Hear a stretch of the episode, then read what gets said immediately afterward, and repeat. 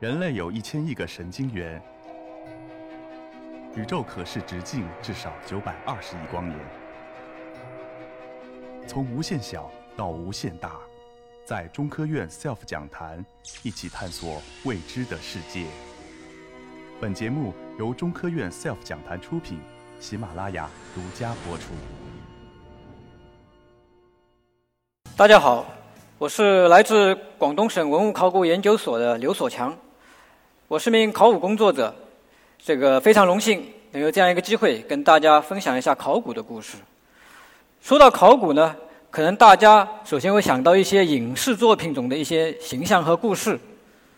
经常有人问我，包括一些我的朋友问我说：“你们考古的，经常挖一些古墓是吧？有没有碰到过机关呐、僵尸啊之类的？”在这种情况下，我经常很无奈，但是呢，这个非常负责任的告诉他们，我说。就我个人所经历的以及我所知道的考古工作，从来没有碰到过这些。事实上，这考古工作的日常工作呢是非常琐碎，也是非常辛苦的。所所谓考古考古，辛辛苦苦，不是爬山就是挖土。当然乐趣也很多了。我们是田野考古工作者，我们把出差做项目做科研叫做下田野，田野嘛，所以我们从来不缺诗和远方。但是我们不探险，也不鉴宝，更不会斩妖除魔。我们的工作呢，就是研究文物、研究历史。除了针对学术课题的这种主动性研究之外呢，我们承担的很多任务是配合大型基本建设的抢救性的文物考古调查和发掘工作。这两这两张照片上的考古工地旁边呢，分别是大型的高速公路、铁路的施工现场。这个挖土机就在旁边轰鸣，我们的考古队员呢就在考古工地争分夺秒的抢救文物、保护文物。通过地下出土的文物资料呢，我们研究历史、复原历史。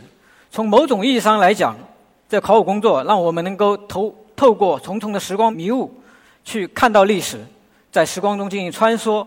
我们作为人都会想知道我们从哪里来，所以。关于人类的起源呢，是我们考古研究最重大的课题之一。那么，作为广东人来讲，最早的广东人出现在哪里？又什么时候最早的广东人踏足南粤大地的？这就要说到我们前些年在粤西地区南江流域开展的考古工作。这条弯弯的小河呢，叫南江，它是这个西江的一条支流。在这南江的两岸呢，我们发现了广东最早的历史。马上说到的就是豫南磨刀山遗址。磨刀山呢，就是这个炊烟袅袅的小山村，这个背后的不起眼的小山岗。这个小山岗是目前广东考古发现年代最早的遗址，它的年代呢是距今八十到六十万年。为了找到这个最早的遗址，我们几代广东考古人求索了半个多世纪。磨刀山遗址呢，发现于二零一三年，是调查发现的。然后二零一四年，我们对它进行了考古发掘。大家可以看到，这个现场红彤彤的一片，非常红。这个呢，这种红色的土壤是华南地区中更新世，也就是说几十万年前所形成的一种特有的一种特殊的堆积土壤。这种红土里面呢，有很多长长短短的白色、黄色的条带状的斑纹，像渔网一样。所以我们把它叫做网纹红土，然后在这种网纹红土里发现的石器呢，就特别古老。当时发掘的时候呢，是最热的时候，五月份到八月份，广东最热的时候，烈日炎炎，这个阳光在照照在这个山岗上，把这个山照得像个火焰山一样。当时我们的考古队员基本上衣服从早到晚一直浸泡在汗水里面，然后呢，还有很多很毒的这个蚊虫叮咬。他叮咬的那个脓包呢，有可能两三个月都消不下去。毫不夸张的说，这个工地是我经历过条件最艰苦的一个考古发掘项目。当然，它的成果也是最大的。我们在这个遗址找到了广东最最早的历史，也改写了广东历史。这个项目呢，入选了2014年度全国十大考古新发现。我们在这个遗址里面发现了将近。四百件旧石器，也就是打制石器。这三件这个旧石器呢，分别叫手镐、手斧和砍杂剂。它是用古南江岸边的这个鹅卵石作为原料打制加工而成的。大家看这个石器的这个外表呢，非常粗糙，加工的技术呢也非常原始。然后石器的这个身上呢，还沾满了这个各种黄的、白的、红的，就在网纹红土里浸染了几十万年这个印痕。就是这些粗糙的、不起眼的石器，告诉我们，在那个遥远的年代，几十万年前，我们广东的老祖先。在古南江的河滩边打石器，怎样生活？这些石器见证了我们广东最早的历史，也见证了在那个猿人时代，我们广东最早的先祖在这里蹒跚起步，在这里繁衍生息。除了磨刀山遗址遗址之外呢，我们在梁江两岸还发现了一百多处旧石器时代的遗址。这张地图上用红色的三角标的，就是我们发现的旧石器时代遗址。这些遗址的年代呢？从距今八十万年一直到距今三万年左右，也就是说，从旧石器时代的早期一直延续到旧石器时代的晚期。所以这张地图展现在我们面前的，其实是一幅跨越了几十万年的岭南远古文化的这样一个历史长卷。而玉南磨刀山遗址呢，就是这个历史长卷中最为浓墨重彩的一笔。刚才讲了。八十万年到三万年这个历史，然后我们时间进入到距今一两万年的时候，这个呢是人类社会史前时期至关重要的一个变革时期。这就说到前两年我们在英德清塘遗址做的考古工作，这个石灰岩的马鞍形小山房小山岗叫黄门岩，它呢位于英德市清远呃清远市英德市的清塘镇，在它的南坡呢有四个石灰岩溶洞。这四个洞穴大小不一，形态也不一样，自西向东一字排开。我们分别把它命名为一号洞、二号洞、三号洞、四号洞。这个遗址实际上发现发现比较早，在一九五九年的时候，有一位中山大学地理系的老师在粤北一带进行地质考察，结果发现了这个遗址。这青塘遗址发现以后呢，因为当时就保存情况不是很理想，所以就一直没有进行发掘。但是我们前些年对它进行重新复查以后，经过评估，觉得这个遗址还有很大很大的发掘潜力。于是呢，我们跟北京大学合作，从二零一六年一直到二零一八年，连续三年就围绕这四个洞穴进行考古发掘工作。三年来，其实发掘的面积也不大，总共才五十四平米，然后出土了各类丰富的文化遗物。这个发现呢，也入选了二零一八年度的全国十大考古新发现。清塘遗址的考古发现呢，最重要的就是清塘少清塘少女的发现。说起到这个清塘少女这个墓葬的发现呢，实际上是一个非常大的意外。当时二零一六年这个六月中旬的时候，我们整个考古工作才进行了半个多月，然后在黄门岩一号洞洞口发掘的位置，发现了一。一段比较大的骨头，看到这个骨头呢，我们首先第一印象想第一个反应想到的是，它可能是一个动物的骨骼化石。为什么会这样想呢？因为我们在一万年以前的这个遗址，从全国范围来讲，发现人化石的这个概率是非常非常小的。而且我们在前些天的发掘，每天都陆续有动物骨骼的化石的发现，所以我们理所当然。第一个想到的，它可能是动物化石，但是我们接着往下清理的时候，发现，哎，它这块骨头是一段肢骨，一段比较长的骨头，一段长骨，而且好像还有人的特征。然后我们继续小心的往下清理，发现这不光是一节骨头，它的下面还连着其他的骨骼部位，这就很有意思了。然后我们继续小心往下清理，前前后大概清了半个多月，到最后。发现除了头骨和左半边缺失比较严重之外，其他部位的人体骨骼基本上完整的保持着，而且呢，它出土的时候还保持一个怪异的造型、一个姿态，这完全是一个非常大的意外之喜。我们发现了一万多年前这个墓葬，大家看到就是这个墓葬，这个清塘少女出土时的出土的现状。我刚才讲。这个是一个比较独特的怪异的造型。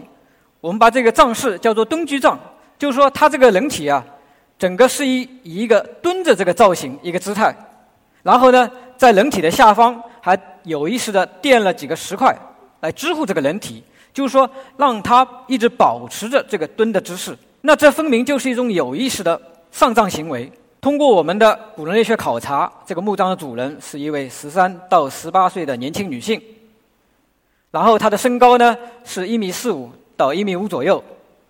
在这个清唐少女的旁边呢，我们还发现了一枚磨制的骨针，就右下角这件磨制的骨针，它应该是这位清唐少女生前的心爱之物。在他去世以后呢，他的同伴把它当做随葬品放在他的旁边。这个墓葬的年代呢是距今一万三千五百年，这是中国目前考古发现年代最早的可以确认葬式的墓葬。通过这个墓葬呢，我们可以知道，在那个遥远的年代，古人类已经有了明确的生死观念了，懂得去有意识的通过一定的程序、一定的葬式去这个处理同伴的遗骸，而不是说随意的丢弃同伴的遗骸。很可能那个时候已经有了原始的。宗教信仰，所以说这个清唐少女身上啊，有太多太多可以提供给我们去了解那个时代人类行为、精神世界以及社会发展程度的考古学信息。当然呢，也留给我们很多疑团，等待我们去逐步破解。比如说，这位清唐少女为什么会这么孤零零的这被埋葬在这个黄梅一号洞洞口？然后他的头又去到了哪里？同样流行蹲居葬的史前岭南跟史前东南亚，它的文化上又是什么关系呢？等等这些谜团。考古就像破案，我们不停的去探求各种这个证据、各种蛛丝马迹，就是我们说的考古学信息。所以呢，就需要我们细致又细的考古发掘工作。青塘遗址呢，它是一个洞穴遗址，它洞里面这个土壤啊堆积，因为胶结特别硬。给我们考古发掘呢增加了很多难度，非常不容易。所以我们在考古发掘的时候呢，除了常规的一些田野考古发掘工具之外，比如说手铲啊、刮铲啊、锄头，还用到了一些比较特殊的发掘工具。大的呢，比如说钢钎、铁锤；小的呢，像刻刀、手术刀，还有一些牙科工具，都被被我们用来当做发掘工具，来确保在发掘的过程中，地下文物避免受到损害。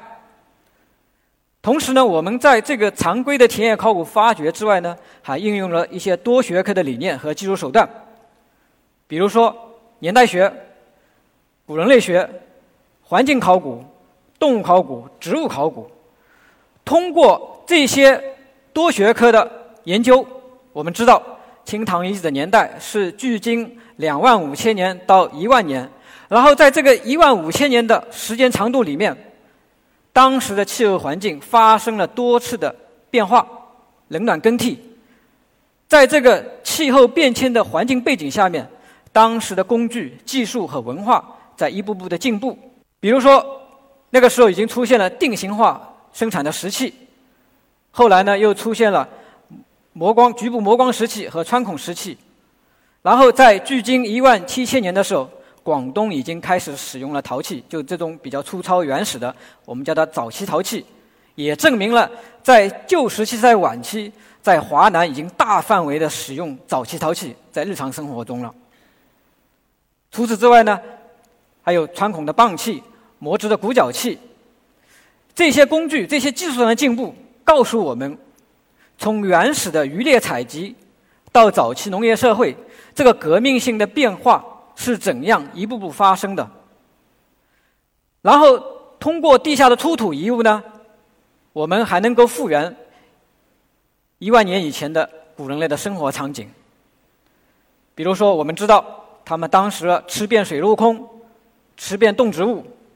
当然，鹿可能是当时的这个主粮，因为我们在遗址里发现动物骨骼化石啊，百分之八十以上都是各种鹿类。除此以外呢，还有一些。小型的这个食肉类和啮齿类动物，然后还有鸟类。另外呢，尤其是还有很多像螺蚌、龟鳖以及鱼这些水生食物的大量使用。他们还利用植物作为食物。通过这些呢，我们好像看到现代广东人会吃、能吃、爱吃这种美食精神，在一万多年前的源头。然后，在那个时候，古人类已经有了明确的空间利用，甚至有可能有了最早的聚落、村落。我们在这个不同的洞穴以及洞穴内部不同的空间，都发现了不同的功能。比如说，在这个黄梅二号洞，这个清塘遗址的中心营地，我们在有些部位就看到这些考古学的遗存，就认为它应该是在那加工石器的；有些部位呢，它应该是屠宰动物、加工食物的；有些部位呢，应该是大家当时人们这个围坐在火塘边欢快的用餐。然后身边呢堆满了各种生活垃圾，比如说动物碎骨啊这些。通过这些，我们隔着一万多年的时空距离，好像仍然能够清晰地注视着这曾经发生的一幕幕。从磨刀山到清塘，这长达几十万年的历史，构成了文化意义上最早的岭南。我们看到了当时古人类从最早的直立行走，然后一步步去探索。去寻找农业社会的曙光。一万多年前的清塘人站在幽暗的洞穴里面，眺望洞口，眺望远方的时候，他们肯定意识不到，在他们的年代，开启了人类社会历史上第一次真正意义上的加速。接下来，我们也加速在时间中穿梭，去寻找古代历史的踪迹。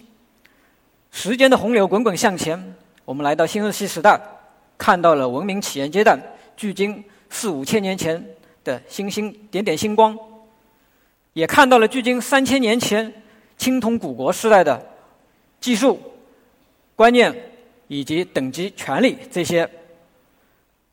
我们继续往前，从先秦时期到帝国时代，到宋元明清，我们看到了定格千年的时光片段，也看到了汉唐盛世的不朽气象。更看到了平凡人物的生死之念，以及不同文明之间的对话和交流。这些记录了时事变迁的坚影遗存，历经七年以后，经过我们的双手拨开土层，重新呈现在我们面前的时候，仍然熠熠生辉。